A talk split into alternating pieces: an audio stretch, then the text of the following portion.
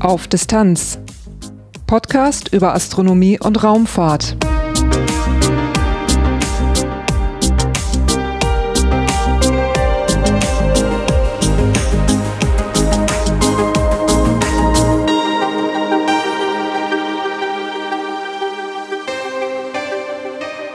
Hallo und willkommen bei Auf Distanz. Dieses ist Episode 38, erschienen am 6. September 2018. Heute geht es um einen Besuch im AXA Lab der ESA. Was da so gemacht wird, konnte ich beispielhaft mit einem Projekt selber ausprobieren. Wie ich das erlebt habe und was damit bezweckt wird, das ist das heutige Titelthema. Danach gibt es einige astronomische Ereignisse und auch Veranstaltungstipps. Am Schluss werfe ich noch einen kleinen Blick darauf, wie es hier weitergeht. Durch die Sendung führt sie Lars Naber. Titelthema am 21. und 22. August besuchte ich die ESA in Darmstadt für den Start des Satelliten ADM Aeolus. Am 21. erhielt ich mit einer Gruppe eine Führung durch verschiedene Einrichtungen des ESOC. Mit dabei war auch das AXA Lab. Hier wurde uns unter anderem eine virtuelle Mondlandschaft gezeigt, in der man Astronauten oder auch Rover steuern kann. Während der Führung hatte ich immer wieder davon bei Twitter berichtet und erzählte da auch davon, dass ich diese virtuelle Realität gerne mal ausprobieren würde. Das hat Marian Kleineberg gesehen, der zufällig auch derjenige war, der die Simulation im AXA Lab vorgeführt hatte. Und Marian machte es dann auch direkt möglich, dass ich am nächsten Tag die Simulation selber ausprobieren konnte. Danach haben wir uns über Marians Projekt unterhalten und auch über seine Tätigkeit bei der ESA. Das ist jetzt sicher nicht umfassend für die Arbeit im AXA Lab, aber schon mal ein schöner kleiner Einblick.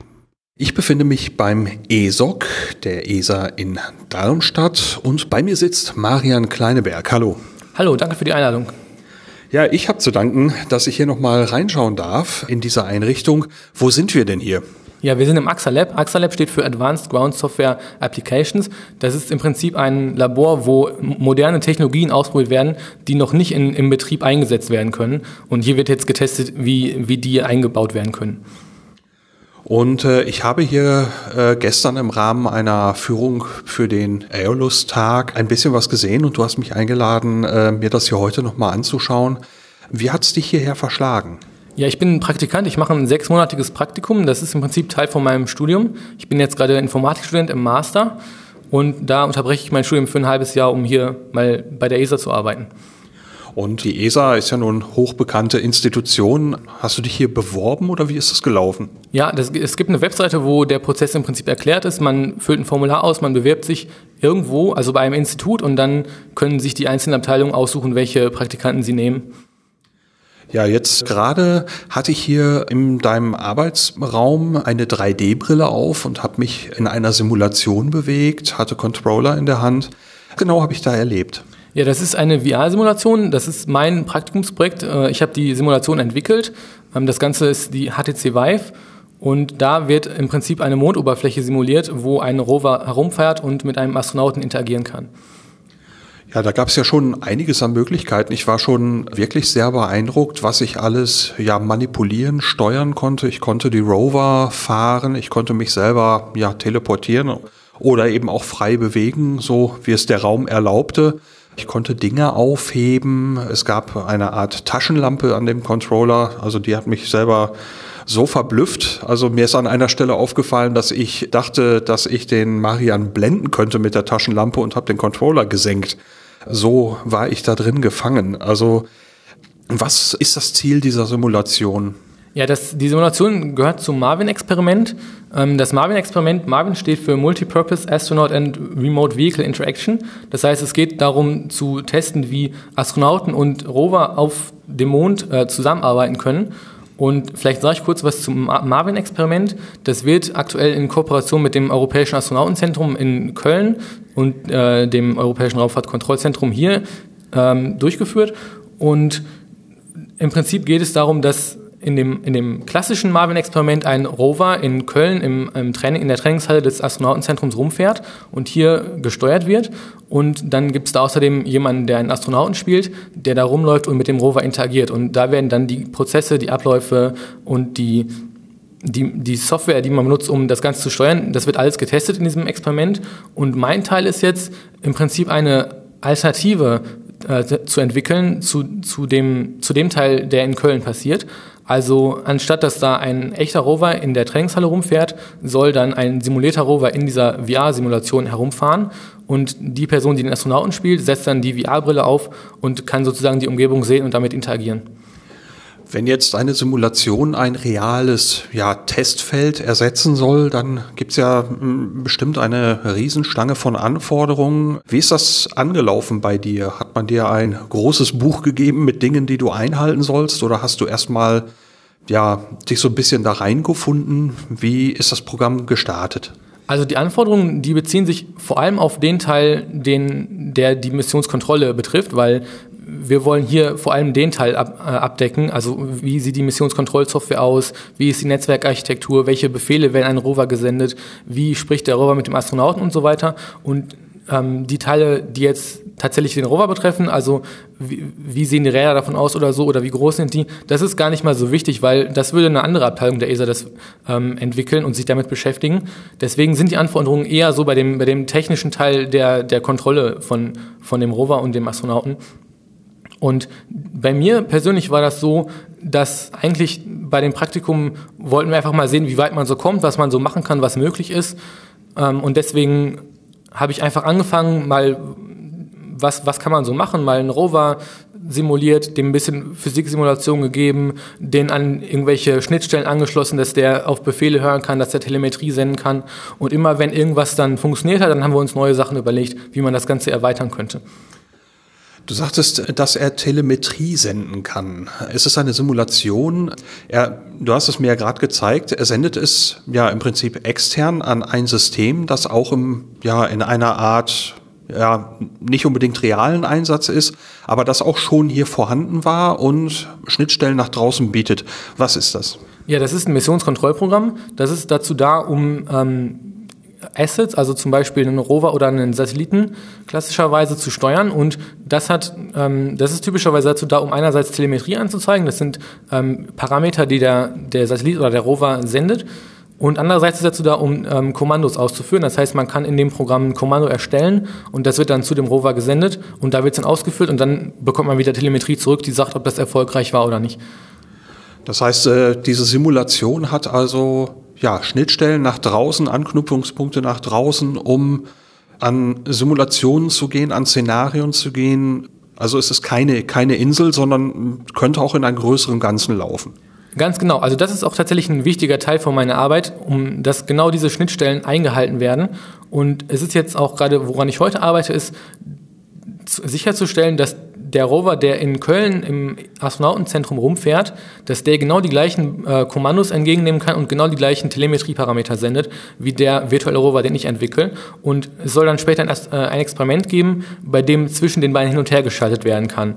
Das heißt, ähm, jemand, der, der den steuert, der sollte vielleicht gar nicht unbedingt mitkriegen, dass jetzt gerade der reale Rover durch die Simulation ersetzt wurde. Das heißt also, wenn man einen Befehl an den, an den realen Rover oder an den simulierten Rover schickt, äh, soll, soll das gleiche Resultat zurückkommen. Ganz genau. Du bist jetzt fünf Monate hier, was ich gerade gesehen habe, und mit diesen Anforderungen, eben auch diese, diese Schnittstellen, finde ich jetzt fünf Monate eine wahnsinnig kurze Zeit, wenn man so äh, in, in Laufzeiten von Raumfahrtprojekten denkt. Wie weit kann man dieses Projekt jetzt weiter ausführen? Was wären mögliche nächste Schritte? Also zunächst mal sind wir gerade dabei, ein Experiment durchzuführen, wo im Prinzip alle ähm, Komponenten von, von, dieser, von, dieser ganzen, von diesem ganzen Aufbau, also in, einschließlich der, der, der Server, auf denen die Missionskontrollsoftware läuft, einschließlich der Server, die die Informationen weitergeben und so, das soll alles einmal aufgebaut werden und getestet werden. Das ist das, was wir aktuell machen. Und dann haben wir eine Liste von, von Features, die wir noch einbauen wollen. Also gerade was, was die Interaktion mit äh, Gegenständen, also zum Beispiel mit Steinen oder Bodenproben anbetrifft, da haben wir noch Ideen, wie man das Ganze verbessern kann. Aktuell kann man schon Steine vom Boden aufheben und Bodenproben nehmen. Und das Ganze kann aktuell nur der Astronaut, aber das soll auch vom Rover passieren können. Also dass der im Prinzip einen Roboterarm hat, mit dem er die Sachen aufheben kann und dann in irgendwelche Container legen kann. Das haben wir geplant. Dann wollen wir das Terrain noch verbessern. Das ist gerade ähm, eine 600 mal 600 Meter große äh, Fläche und die wollen wir ersetzen durch eine, die prozedural generiert wird und damit unendlich groß ist, weil wir haben ein Experiment, bei dem die Anforderung ist, dass der Rover 300 Kilometer fahren kann. Und das ist gerade natürlich nicht möglich, weil wir so eine kleine Fläche haben.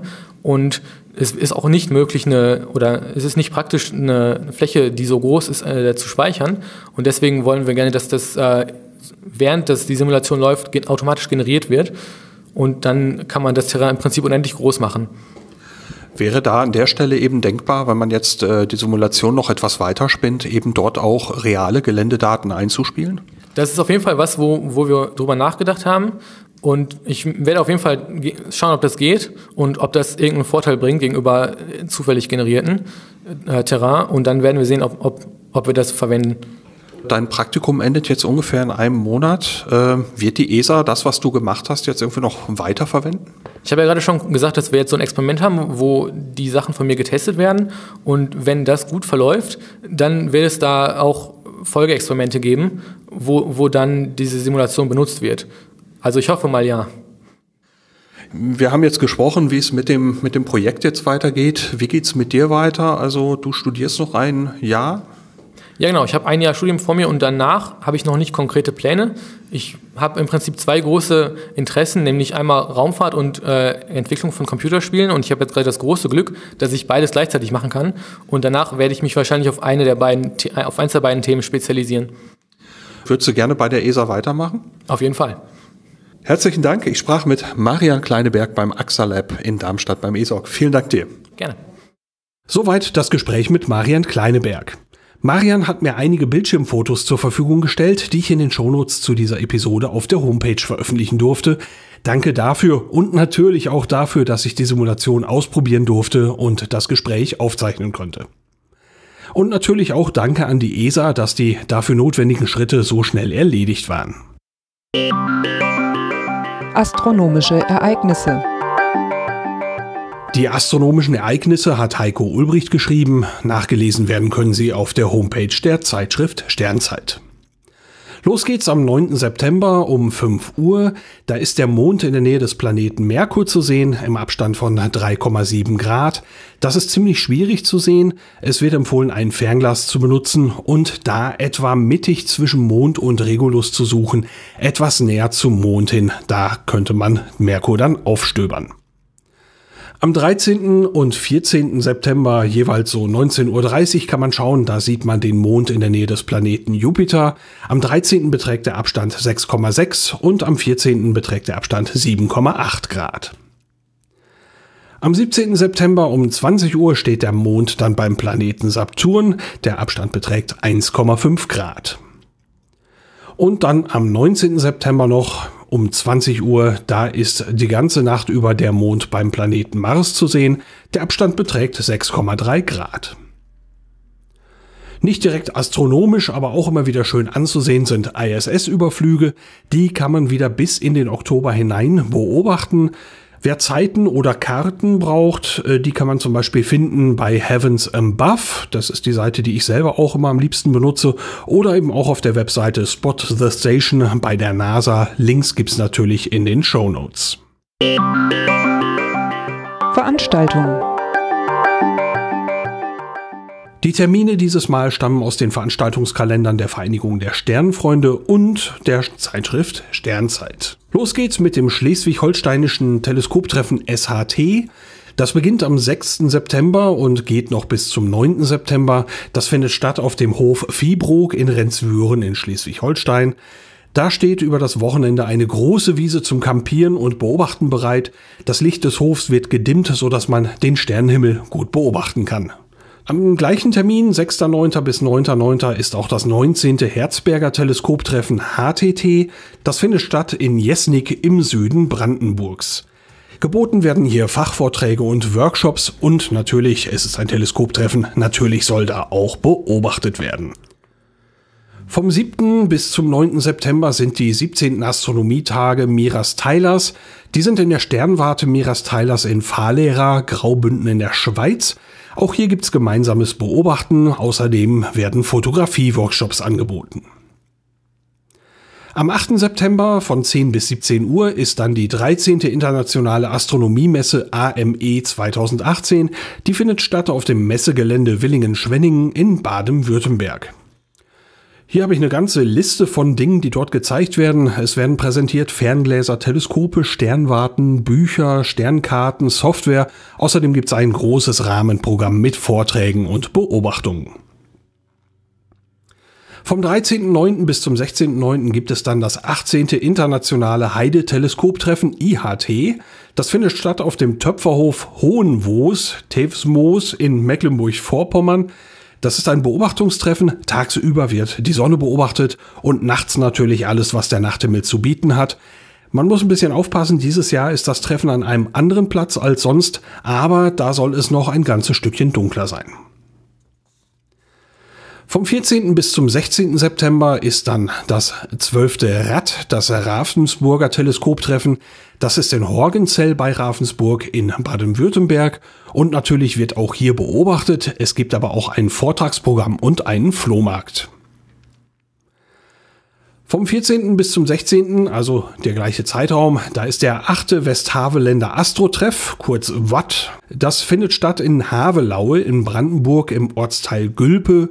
Geboten werden hier Beobachtungen, ein Vortragsprogramm und Nachtwanderungen. Und das Ganze in einer sehr dunklen Umgebung. Vom 15. bis zum 16.09. ist die European Conference on Amateur Radio Astronomy. Die findet statt beim Astropeiler Stockert. Der hat diese Veranstaltung auch initiiert, bereits im Jahr 2014. Und dort präsentieren viele Teilnehmer aus vielen Ländern ihre Arbeiten und tauschen Erfahrungen aus. Auf Distanz ganz nah. Die eigentliche Podcast-Episode ist hier zu Ende. Jetzt geht es noch ein bisschen um Auf Distanz selber. Ich möchte einen kurzen Überblick geben auf das, was in der nächsten Zeit hier kommt. Äh, geplant ist noch eine Episode zur Mission Hayabusa 2 mit dem Länder Mascot. Da habe ich schon Gespräche für geführt. Die hängt allerdings noch etwas hinterher. Die kommt jetzt allerdings kurzfristig als nächstes. Und dann in den nächsten Wochen liegt auch noch einiges an. Zum einen das Finale des deutschen Cancer-Wettbewerbs. Dann gibt es am 3. Oktober die Landung von Mascot auf dem Asteroiden Ryugu. Außerdem soll am 5. Oktober die Merkur-Mission Baby Colombo starten. Wer sich da ein bisschen informieren möchte, da gibt es schon einen Überblick zu in Folge 28 von Auf Distanz. Und schließlich ist in der ersten Oktoberwoche auch noch der Internationale Astronautische Kongress in Bremen. Da werde ich auch mit zugegen sein und schauen, ob ich Eindrücke bekommen kann. Das wär's an Infos für dieses Mal. Ich freue mich, dass Sie dabei waren. Durch die Sendung führte Sie Lars Naber. Danke fürs Reinhören und bis bald.